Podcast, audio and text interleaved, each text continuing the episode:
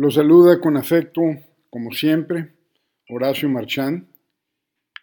Imagínense ustedes que alguien les tenga tomada la medida para saber qué tan malo pueden ser con ustedes o mala sin que ustedes revienten.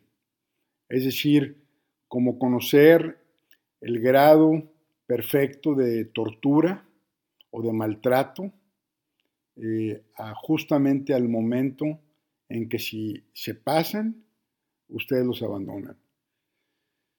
Eh, eso es lo que está pasando en las empresas actualmente. Eh, a través de algoritmos, big data, recolección de datos múltiples en diferentes tiempos, espacios, contextos, están determinando, por ejemplo, cuánto puede esperar una persona en el teléfono eh, con un robot diciéndole opciones o poniéndole musiquita o diciéndole que la llamada es muy importante pero que siga esperando, eh, en qué momento se harta y cuelga. Y luego sacan promedios y luego ponderan, lo cruzan con horarios y finalmente ven exactamente el tiempo en que pueden entretenerlos, en los que ellos se ahorran eh, telefonistas para contestar el teléfono rápido. Eh, esto en relaciones interpersonales puede ser escalofriante. Por ejemplo, alguien puede tener la metodología y el cálculo de qué tantos engaños puede hacerle a su pareja y que le fueran perdonados. Lo mismo en el caso de agresiones físicas o verbales o mentiras abiertas a sabiendas que le van a perdonar cierto número de veces esos maltratos. Eh, por ejemplo, en las aerolíneas, ¿cuántos retrasos toleras hasta que digas no vuelvo por principio, por coraje, a volar en esta aerolínea? Eh, y las cancelaciones y los cambios de horario, de espera, de desespera, realmente eh, la aerolínea tiene mucho, mucha área de oportunidad. Hace unos días este, me acabo de enterar, no es nada nuevo, una aerolínea afecta a más de 5.000 pasajeros. Tengo una referencia directa de una familia que volaba a Monterrey Toluca eh, primero les adelantaron el vuelo, cinco horas, les avisaron, un domingo. Eh, luego se atrasó, una vez que les habían dicho que se había adelantado. Y el regreso fue exactamente al revés. Inclusive los subieron al avión, los tuvieron ahí quietos y amarrados hasta que eh, les dijeron pues bájense porque parece que siempre no y luego vuelven a subir pero parece que siempre sí. Total, esos viajes eh, de una hora, eh, pues se convierten en viajes de seis, siete horas, como si hubiéramos ido a algún lugar de Sudamérica eh, o incluso a Europa. la aerolínea también tiene un problema de foco, en mi opinión tienen asientos de los mejores ingenieros haciendo métricas de cuál es el mínimo espacio que nos pueden dar eh, en los asientos.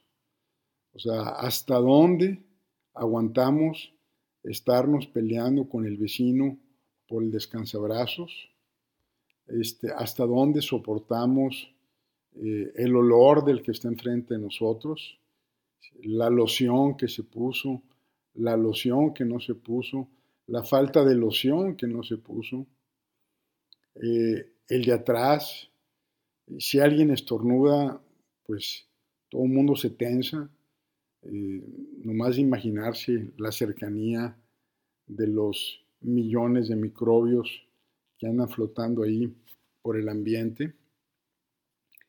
Y la justificación de las aerolíneas es, bueno, pues te doy barato, ¿no? Aguántate, te doy barato, eh, aguanta que te haga esperar. Eh, y realmente yo pienso que hay modelos de negocio que en, la, aerolínea que si se piensan diferente, pueden lograr que sea viable, eh, rentable y con un nivel de satisfacción mucho más alto. Eh, simplemente siento que la aerolínea está atrapada en un mindset de cómo eh, ensardinar a más personas en el, menor espacio eh, posible. Suena como una meta de negocios, pero también existe el hacinamiento y también existe la dignidad. ¿no? A la hora de las, del supermercado, de las cajas, pues es una cosa similar, ¿no? Eh, ves cómo eh, en diseño están abiertas X número de, cajas, pero no sé qué hacen, que se la pasan cerrando cajas. Eh, es como si fuera un objetivo abrirlas para luego cerrarlas. y ahí monitorean cuánto pueden hacer esperar al cliente, eh, de cuántos carritos puede durar la fila y, si ven que van muy rápido, cierran otra caja. Entonces, esos estudios eh, y ahora con inteligencia artificial, que es inclusive capaz de reconocer el tono de voz de una persona por ejemplo, en un call center, cuando ya estás hasta el gorro, este, pues realmente eh, puede ser demoníaco de cómo se está usando la tecnología para maximizar eh, los ahorros.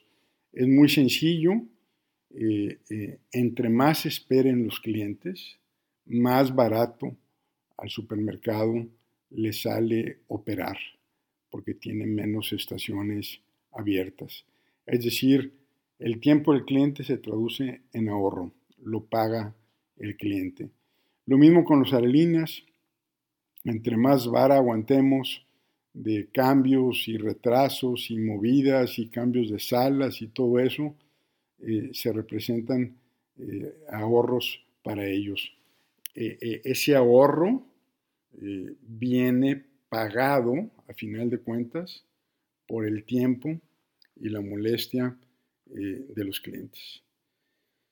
Yo creo que eh, los avances en tecnología pueden ser capaces de crear propuestas de valor únicas, eh, mucho más atinadas, versátiles, no se diga rentables, y es realmente una oportunidad histórica de, cómo se pueden mejorar los negocios. Si tan solo se tuviera un objetivo de maximización de la experiencia versus la minimización del costo. Mi reclamo es que esta tecnología está siendo utilizada para ver cuál es lo menos posible que pueden otorgarte las empresas. Esto es retrógrada y el mercado eventualmente los pondrá en su lugar. Saludos.